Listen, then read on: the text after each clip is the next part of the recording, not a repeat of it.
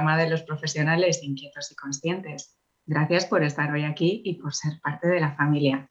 Saludos, soy Ana Gaer y ya sabes que si tú también quieres disfrutar de una vida profesional más plena y consciente, puedes encontrarme en anagaer.com. Nos fascinan las historias, las que escuchas, las que lees, las que te cuenta ese amigo con tanta gracia, en forma de cuento, película, novela, serie. Nos encanta contar y que nos cuenten historias. ¿Te has preguntado por qué nos gusta tanto? ¿Por qué son tan poderosas? Contar historias es una experiencia humana que no conoce fronteras ni de época ni de cultura. Las historias tienen poder, el poder de influir sobre nuestras emociones, de conectarnos, de involucrarnos. Las historias que te cuentas, que nos contamos, nos ayudan a construir una forma de entendernos y de entender el mundo le dan significado a lo que vivimos. Como lo explica la científica cognitiva Laura Liguri, las historias tienen poder sobre esos mundos invisibles pero influyentes de los pensamientos, los sentimientos y las actitudes y pueden tener un impacto muy profundo sobre lo que creemos y lo que hacemos. ¿Y si disfrutar de la vida que quieres o del cambio que esperas ver en el mundo empieza por reescribir la historia que te estás contando? Por cambiar viejas narrativas que aún hoy seguimos repitiéndonos. ¿Te apetece comprender ese poder tan al alcance de tu mano? Descubrir cómo contarnos mejores historias puede transformar tus experiencias personales y nuestras experiencias colectivas. Pues quédate y acompáñanos hoy en Problema y Solución en lgnradio.com y en el 99.3 de la FM. Comenzamos. Nuestra invitada de hoy nació en Tudela, Navarra. Es una mujer curiosa, siempre en contacto con personas que la inspiran. La historia que le ha permitido convertirse en la escritora, psicóloga, co-creadora de bienestar emocional, conferenciante, empresaria y persona que es hoy, empezó justo donde se quedaba en blanco el guion común previsto para las buenas madres. El nido vacío y un guion en blanco la retaron a descubrir cómo quería que siguiera su historia y quién quería que fuera la protagonista. Y descubrió cómo poner límites, superar la culpa y agradecer. Se enteró de que llevaba dos libros dentro y los publicó. También unos cuantos proyectos que además de a ella ilusionaban a más gente, así que los sacó adelante. Descubrió que le encanta leer y aprender escuchando podcasts mientras hace ejercicio, que le gusta que el aire le susurre por los caminos, que el agua y el mar son pura inspiración para ella y que disfruta eligiendo música según las emociones que quiere transitar en cada momento. Ahora está en bucle entre Impossible de James Arthur, Mirando para ti y Primaveras en el pelo de arrebato y Ojalá de Beret. Se sorprendió en una edad en que las cosas van lentas y deprisa a la vez y se ha dado cuenta de que después de los 60 la vida está llena de vida, de novedades y de sueños por cumplir. Conoce el poder de las historias y sabe que todos tenemos una que contar Así que hoy nos acompaña para ayudarnos a reescribir nuestra historia y empezar a disfrutar de la vida que merecemos. Bienvenida, Alicia Baigorri. Pues muchísimas gracias, Anne. Yo decirte que ya me he quedado enamorada de la presentación porque me has enamorado con el tono de voz, con ese resumen tan bonito. Bueno, que yo te lo compro y además ya has creado una historia que yo creo además que puede ser un libro. Muchísimas gracias. Muchas gracias por eso, por compartir esta magia hoy con nosotros, ese poder de las historias. ¿Te parece, Alicia, que empecemos por ahí? Porque tú nos cuentes cuál es ese poder para ti desde tu experiencia. Pues el poder de las eh, historias es el poder que tú le quieras dar. Las historias en sí no creo que tengan ningún poder. Cuando estás, la historia es como la respuesta que encuentras cuando te haces las preguntas. Y la respuesta llega cuando realmente puedes aceptar la respuesta. Mientras tanto, no. Yo me encontré contando historias por un problema de salud que tuve, es decir, que tampoco yo la iba buscando, no estaba preparada para las respuestas. Tampoco me hacía las preguntas adecuadas porque no estaba preparada para las respuestas. Pero la vida, como decimos, es muy sabia y de repente un día te encuentras bien y el mismo día algo pasa que la salud dice hasta aquí. Y en ese hasta aquí, pues yo me quedé cuatro días eh, tetrapléjica sin ningún motivo. físico y entonces ahí me surgieron las preguntas, me surgieron muchas preguntas, porque, porque entré en un bucle de miedo, de, de, de, incertidumbre, de cuándo me va a volver a pasar si yo ayer estaba bien. Entonces empecé a hacerme preguntas. Y en ese hacerme preguntas eh, empecé una formación en desarrollo personal, porque dije, bueno, si la salud está bien, aquí habrá que mirar por otros caminos distintos que no sea solamente el físico, que ya me había mirado, ¿no? Y ahí empecé eh, un trabajo personal donde me di cuenta que, que tenía una mochila cargada con una historia anterior que no había concluido.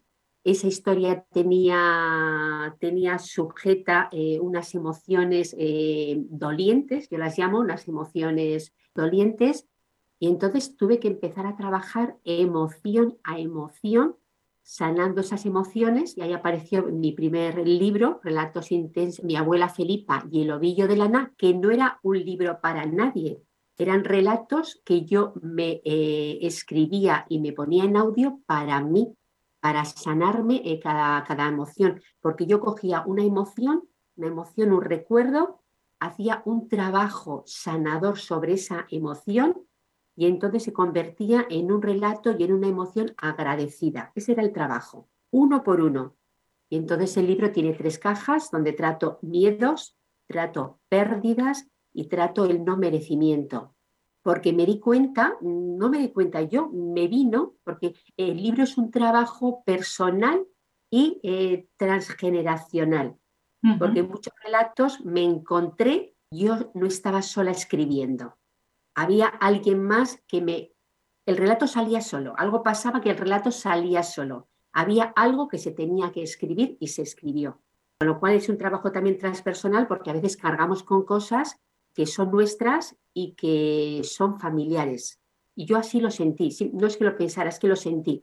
Había un trabajo que hacer porque arrastrábamos también cosas, eh, íbamos repitiendo, me di cuenta que íbamos repitiendo cosas de generación a generación y había llegado el momento de sanar ese recorrido familiar porque yo me propuse dejar otra historia distinta a mis hijas.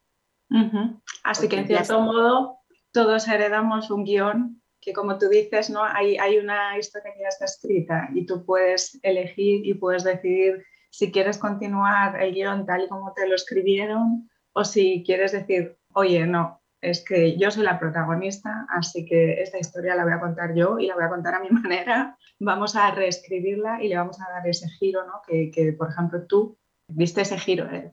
Esta historia es como una de esas películas, ¿no? Que parece que va a ser un drama muy serio, ¿no? Y va a ser una crítica social y de repente se convierte en una comedia locada.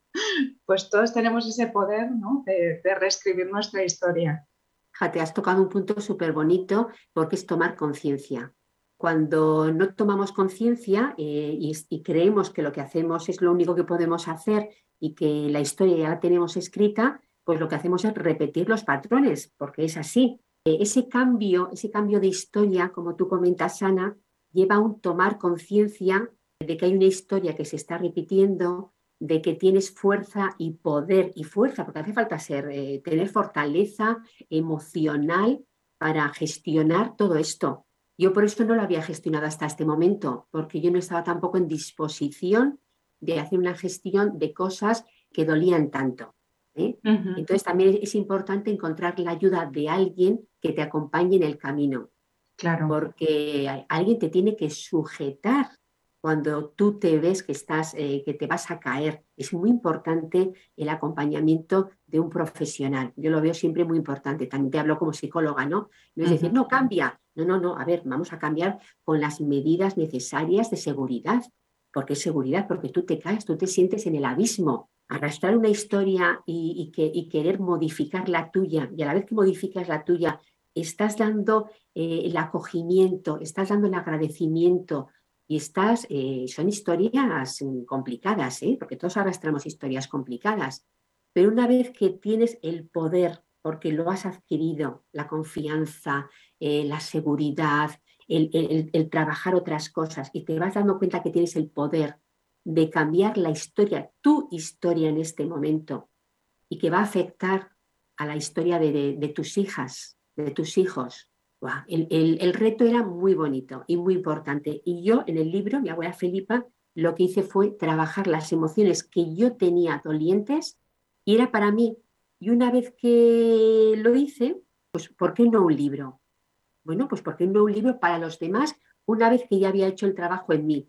Y luego vino el trabajo de, bueno, mm, ¿cómo vas a llevar el desnudarte? Porque el libro no, no le cambió una coma cuando pasó de ser solo para mí eh, a publicarlo. No cambié nada porque el libro era así, ya está. Pero claro, eh, yo soy también una mujer muy pudorosa. Son cosas mías que no quieres ventilar y que, hablo de, de, mi familia, lógicamente, porque eran cosas mías. Dices, bueno, pues, ¿cómo lo compenso con el agradecimiento? Yo me siento muy agradecida de haberlo hecho en mí y ese agradecimiento me lleva a, bueno, lo comparto con otras personas que les pueda inspirar y que puedan sentir que también esas personas lo pueden hacer y pueden tener herramientas para cambiarse la historia que se cuenta. Pues vamos a permitir que las personas que nos acompañan puedan conocer, porque tú estás hablando de este libro de mi abuela Felipa y el ovillo de lana, que para ti ha sido esa experiencia primero de escribir como terapia para sanar yo, una experiencia muy positiva, ¿no? de, de ir permitiendo que se curen esas heridas, de ir eligiendo eso que llevo en la mochila, irlo seleccionando, qué me quedo, qué suelo, qué, qué dejo atrás, voy ¿no? cada vez más ligera, eligiendo y reescribiendo mi historia y entiendo que es un proceso personal muy rico y después decides que eso que como tú dices que no es tan fácil, no es tan fácil decir, bueno, pues ahora lo regalo y lo ofrezco porque realmente te estás abriendo un canal y estás diciendo, me doy, ¿no? Todo lo que soy, toda mi experiencia todo lo más vulnerable en nosotros. Entonces, pues cómo pueden las historias al final tienen ese poder de, sanarnos y de acompañar a otros a sanar. Pues por un lado esa escritura, no sé cómo quieres definirla o calificarlo, el trabajo que tú haces como escritora y después tienes esa faceta. Hay, hay una cosa que tú dices que soy co-creadora de bienestar emocional, ¿no? Más que psicóloga, ¿no? Yo eh, ayudo a generar bienestar emocional a las personas, pues que nos cuentes eso, qué problemas te gusta solucionar a las personas con las que trabajas, ¿no? ¿Cuáles son esos problemas que hay fuera que tú te has pedido y has dicho, esto lo soluciono yo? Mira, al final somos maestros de aquello que más tenemos que aprender. es, la, es la conclusión que a la que estoy yo llegando. Entonces, ¿qué es lo que más me gusta? pues lo, en lo que más pongo esfuerzo en aprender. Me gusta mucho hablar y tratar el tema de la resiliencia, me gusta mucho tratar el tema de alzar la voz. ¿Por qué? Porque yo he estado veintipico años eh, sin voz, sin voz. Los dos primeros fue real, que no tenía voz porque perdí la, la faceta de comunicar, la perdí porque me sentí abrumada por unos problemas y este, estuve varios años en estado de shock entonces ahí pues eh, realmente no tuve voz. Y ya cuando me, me planteé que había unas situaciones complicadas, eh, pues en este caso fue una separación, me quedé con dos niñas, la niña pequeña tenía un año, eh, no tenía trabajo, no tenía dinero, y entonces me planteé que no podía estar, fue tomar una decisión, ¿no? Para mí la decisión fue crearme un mantra y ese mantra que me creé hace 20 años es el mantra que a día de hoy sigo a pies juntillas y cuando me siento un poco inestable siempre recurro a él porque él el mantra me pone a mi foco. Entonces tomé la decisión de, eh, me planteé, bueno, puedes eh, ponerte a llorar todos los días. Había motivos, ¿eh? Como todos tenemos motivos en la vida, pues puedes estar ahí, ay, ay, ay, o puedes decidir, y entonces eh, me creé el mantra de Serenidad, fortaleza y alegría. Eran tres palabras. Serenidad, pues porque no tenía serenidad, estaba, tenía unos niveles de angustia muy altos, muy altos, entonces intentaba rebajarlos. Lo que ocurre que también una vez que la ansiedad se instala, eh, la tienes que aceptar cuando llega, tienes que aceptar que se mantenga un rato y luego sabes, eh, tienes que despedirla, pero nunca desaparece. Es lo que también he aprendido. Fortaleza, pues porque había que sujetar el barco de la familia, y alegría porque podía tener motivos eh, de estar llorando, pero decidí ser feliz. Fue una decisión. Dije, voy a ser feliz, voy a estar alegre y vamos a funcionar. Entonces eh, tuve que empezar a funcionar, a buscar trabajo, tal, tal, tal, y a partir de ahí ya como que no, no tuve tiempo de restablecer lo que se había roto. No tuve tiempo. No tuve tiempo ni fuerzas, ni, ni sabía cómo gestionarlo. Más que me enfoqué en esto es lo que hay, hay que trabajar porque hay que poner comida en los platos de la mesa, hay que pagar cosas, facturas y hacia adelante. Y así pasaron los años, pero llega un momento en que la vida te para y te dice, bueno, ¿y ahora qué? Que fue en ese caso, como tú has comentado, Ana, antes, el nido vacío. Y yo pensé que iba a ser una experiencia, pues happy, happy. Yo para mí, bueno, tener tiempo, hacer lo que te gusta, no andar todo el día corriendo detrás de una niña, de la otra, que hacen esto, que hacen lo otro, extraescolares, todo. Yo pensé que esto iba a ser happy, pues fue una depresión, porque de estar ocupada pues, eh, a tiempo completo con, con las niñas 24 eh, horas al día, de repente las niñas ya se han hecho mayor, ¿qué es lo que ocurre? Se han hecho mayor, tienen sus vidas, cada una está haciendo sus cosas, que, además es un momento súper bonito porque todo está bien, que es que ahí todo está bien todo es súper bonito, todo funciona, ahora estamos bien. Pues la vida te recuerda que hay cosas que han quedado atrás y que no, y no están bien, y que no están bien gestionadas. Y entonces puedes tomar dos caminos. El camino de cierro los ojos y sigo pase lo que pase y a ver qué, cómo va la vida. Y mira, para los años que me quedan, para los años que me quedan, que me pueden quedar 10, 20, 15, para los años que me quedan, voy a vivir tranquila. O puedes pensar, para los años que me quedan voy a vivir bien, voy a encontrarme quién soy, voy a tener nuevos proyectos, porque el proyecto familiar ya, ya se ha hecho, ya, ya tiene fecha de caducidad. Ahora hay otra, otro tipo de relación, pero ya no hay esa dependencia física.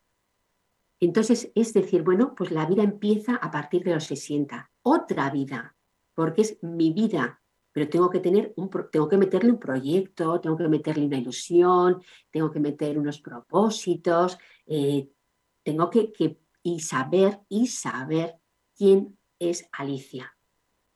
¿Qué hay detrás de esa Alicia? ¿Hacia dónde va esa Alicia? Entonces, por eso el tema de alzar la voz y de tratar el tema de, cómo es la resiliencia, cómo superar eh, dificultades, cómo resolver problemas del día a día que nos afectan emocionalmente, todo eso para mí implica mejorar la salud. Desde luego, nuestro bienestar en nuestra, al final, no solo eso, no solamente no estar enfermos y no estar sufriendo, sino poder desplegar nuestro potencial, poder estar todos los sanos que podemos estar y poder sentirnos todos los realizados ¿no? que, que seamos capaces de sentirnos. A mí lo que me venía escuchándote, Alicia, es que en toda esta faceta en la que tú dices, bueno, yo realmente no me dedico a, primero a, compartir eso que, yo me he enfocado más en aprender porque era lo que más necesitaba, ¿no? Y hablabas del empoderamiento, del alzar la voz, eh, de sanar las emociones.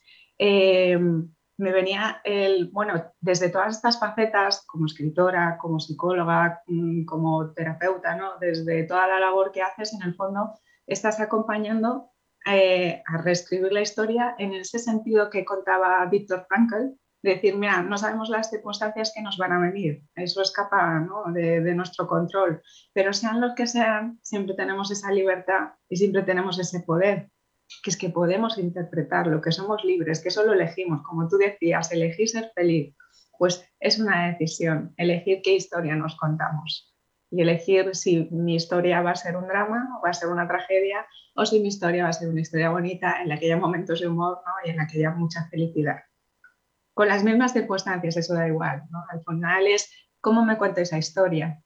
Y que quizás esto pues es, algo ¿no? que también los psicólogos ayudáis a hacer, a que ayudáis a las personas a, a las paces con ese pasado. ¿no? Cuéntate las cosas de otra manera diferente a como te las estabas contando y eso es sanar. ¿no? Que muchas veces hablamos mucho, utilizamos muchas palabras, pero no sabemos realmente lo que hay detrás de ellas. Y es, es a lo mejor tan sencillo como eso, contarnos una historia diferente acerca de todo lo que vivimos. Has tocado un tema que me encanta porque es la parte del perdón, ¿no? Y, yo lo que me he dado cuenta, porque yo soy una persona que, que, yo perdono, decir, que, no, que no, soy, no, no soy rencorosa en ciertas cosas, ¿no? En el tema familiar eh, no soy rencorosa, pero sí que me di cuenta, el, el perdón no es suficiente. Ahí me di cuenta, dije, ¿por qué, ¿por qué me pasan estas cosas cuando yo he perdonado, cuando ya perdono, ¿no? Igual no olvidas, pero sí perdonas. Pues el perdón no es suficiente para curar las heridas. Es importante trabajar el agradecimiento en esas situaciones complejas. Y ahí viene el trabajo, porque eh, del perdón al agradecimiento es el recorrido que sana esa emoción, es el agradecimiento. Porque algo, esa, esa emoción, esa situación lleva implícita un aprendizaje. Tienes que llegar a reconocer y a conocer ese aprendizaje para entonces darte cuenta que lo tenías que tener, que vino de esa manera, pero te tienes que quedar con el aprendizaje, agradecer la situación y empezar a enfocarte a marchar hacia adelante. A mí me gusta ver esto que estás compartiendo, que en el fondo cualquier circunstancia, cualquier experiencia que vivimos encierra un regalo por muy dolorosa que nos pueda parecer, por mucho que tenga la forma de una pérdida que, irreparable, que tenga forma de fracaso, que tenga no, una forma que, que nos resulta tan dolorosa, no vemos y no somos capaces de acercarnos a ese regalo que está ahí para nosotros, que es ese aprendizaje. Y claro, y ahí ya entiendo eso, que es esa, esa capacidad de abrirnos a eso que estaba ahí para nosotros es lo que tú dices, es que no te puedes perder el regalo, no, si no, no tiene ningún sentido.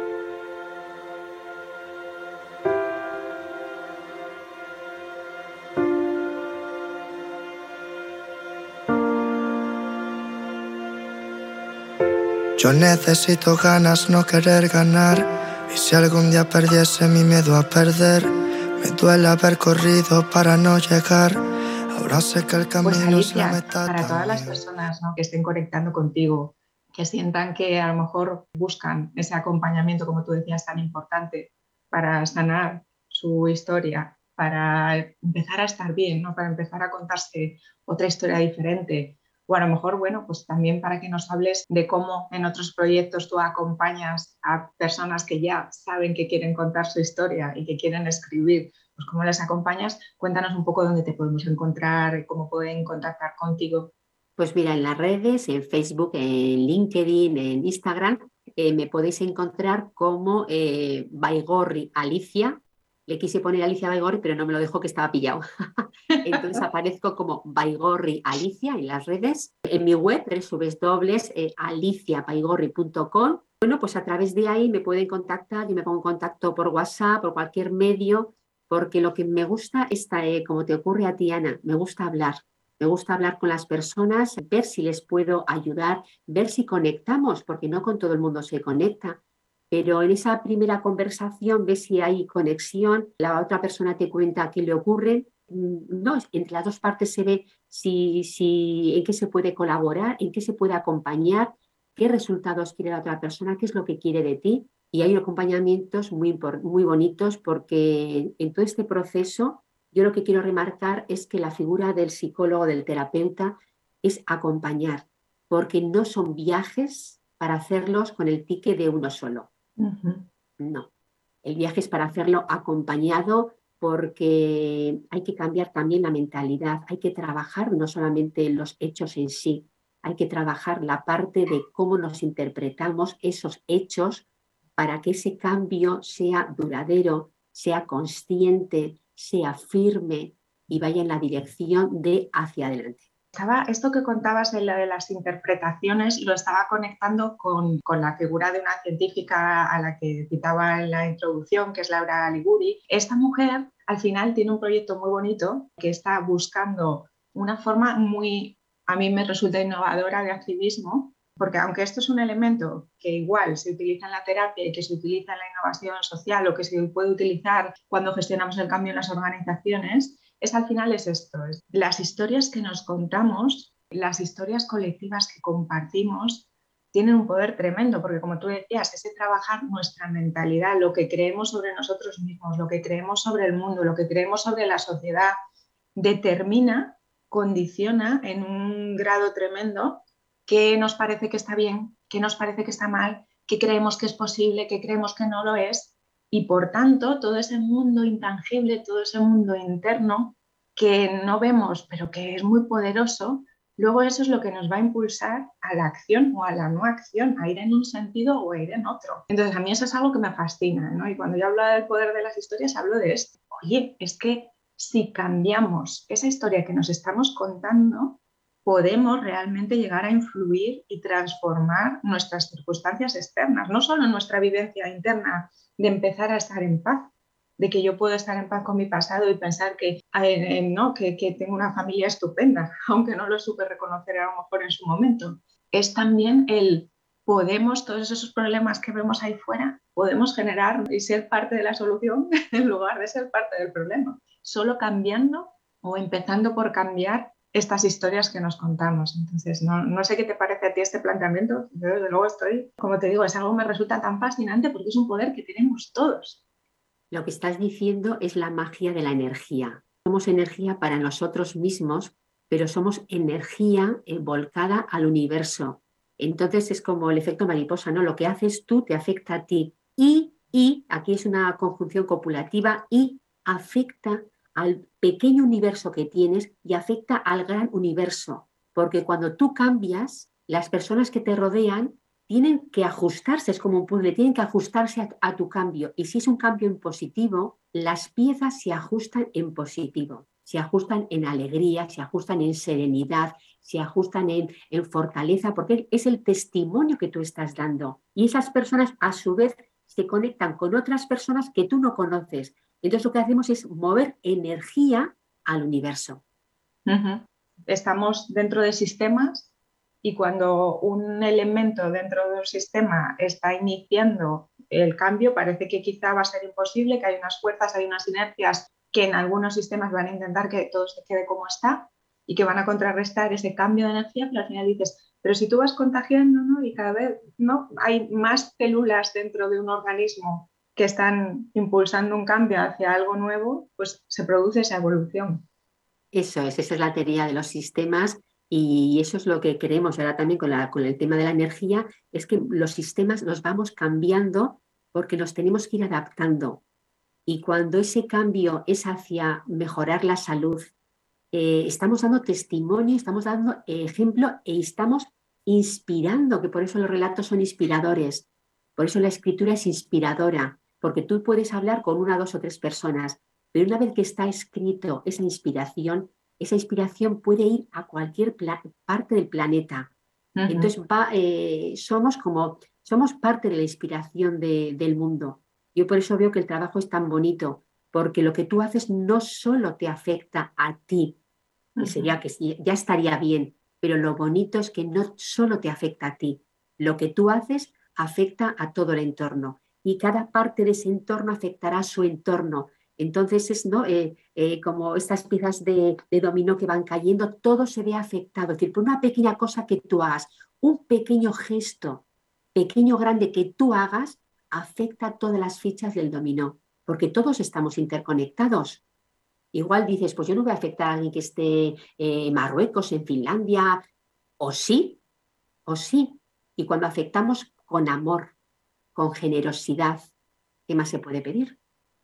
Para ya ir cerrando, porque se nos está yendo el tiempo, Alicia, me gustaría que nos quedásemos, ya que hemos visto que las historias inspiran, pueden ser iniciadoras ¿no? de cambios, no puede ser esa chispa que luego termina encendiendo fuegos que, que, se extienden, nos permiten estar en paz con nosotros mismos, elegir nuestra propia historia, tantas cosas que, que hemos compartido hoy, pero bueno, que nos quedáramos con una idea de decir, oye, si las historias fueran como las recetas, por ejemplo, y dices, oye, es que hay ciertos ingredientes que dices, si sabes que hay esto en esta historia, va a ser una historia difícil, va a ser una historia, no como tú decías con las emociones, que, va a estar llena de chichetas, que, cuando pises ahí va a doler y, y, a lo mejor también hay ingredientes que dices, si pones un poco de esto, de esto y de esto, ahí va a salir algo bueno siempre, algo rico siempre.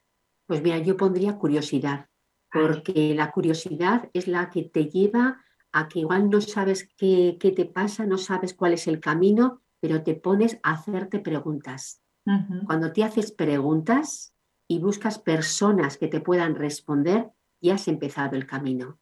Si no das ese primer paso de tener curiosidad, de, bueno, y esto mm, que no sabes cómo solucionarlo, que no le ves salida, porque esos son los problemas. Un problema es algo que en ese momento ves que no tiene salida. Pero si tienes, si te pones a preguntar, eh, a indagar quién lo ha hecho, quién lo ha resuelto antes, cómo lo han hecho, qué han utilizado, tal, ya has abierto la puerta para que recibas las respuestas que en ese momento te vayan llegando y vayas eligiendo el camino que tú quieres eh, tomar.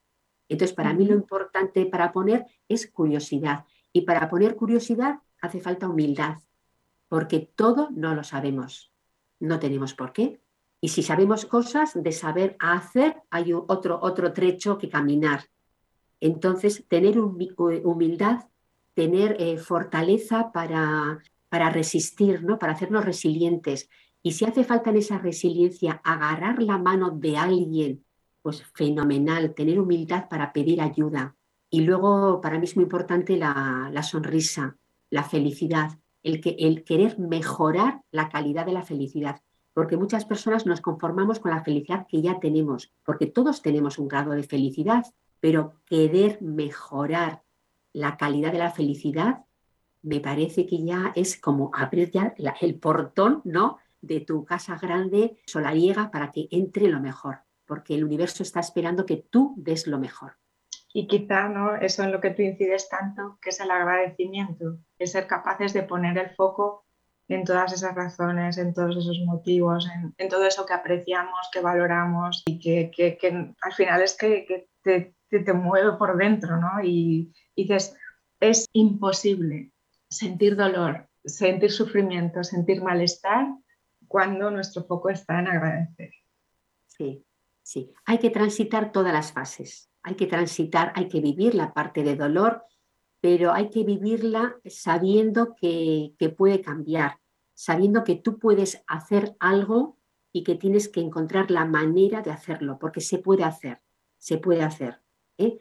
Pero yo el descubrimiento que he hecho realmente en este el año pasado fue el tema del agradecimiento. Para mí fue la palabra que, encontré que, era el camino, que era el camino para, para las emociones chincheta, transformarlas en emociones de bienestar. Es, y es la palabra es agradecimiento, pero no el agradecimiento entendido como sí, sí, ya, ya, ya, que ya agradezco, que sí, que tal. No, es otro tipo de agradecimiento. Es un, un agradecimiento que viene de un trabajo personal, de mirar para adentro, trabajar lo que haya que trabajar y entonces darle otra interpretación, mirarlo de otra manera y es ese trabajo del perdón hacia uno mismo, ¿no? Que perdona, muchas veces perdonamos a todo el mundo de alrededor y siempre nos queda que no nos perdonamos lo que hemos transitado, lo que hemos vivido, lo que hemos hecho mal con esos juicios que tenemos aunque sepamos que lo hemos hecho sin mala intención, pero ese juicio de mm, lo has hecho muy mal,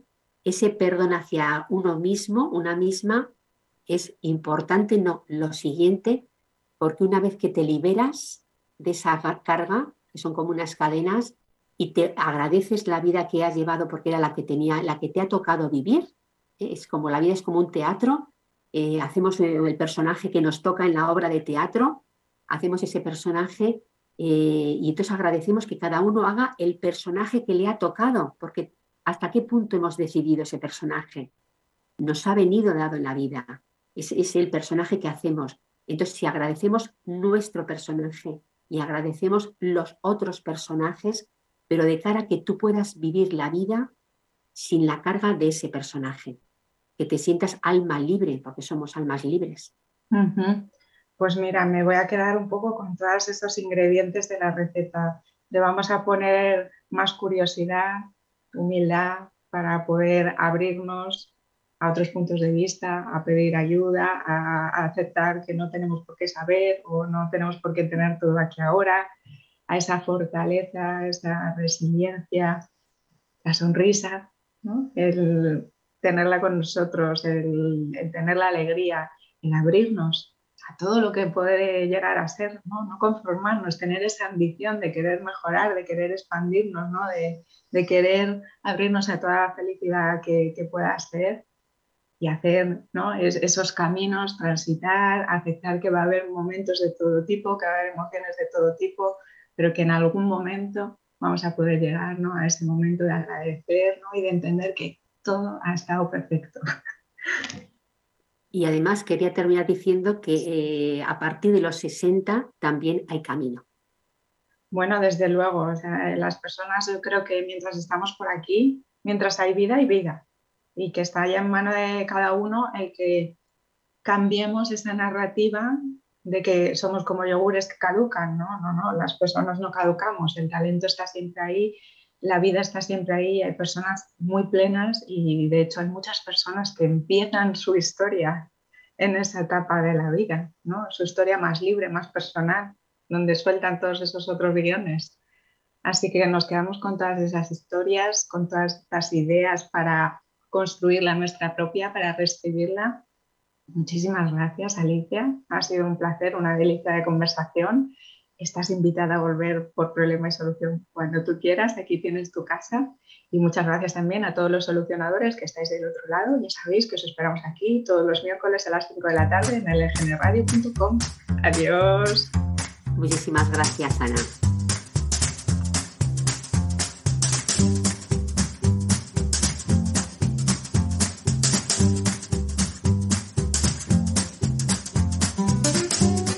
Aún hay algunos que piensan que la radio debe sintonizarse. Nosotros no. Descárgate la app de LGN Radio en Google Play o App Store.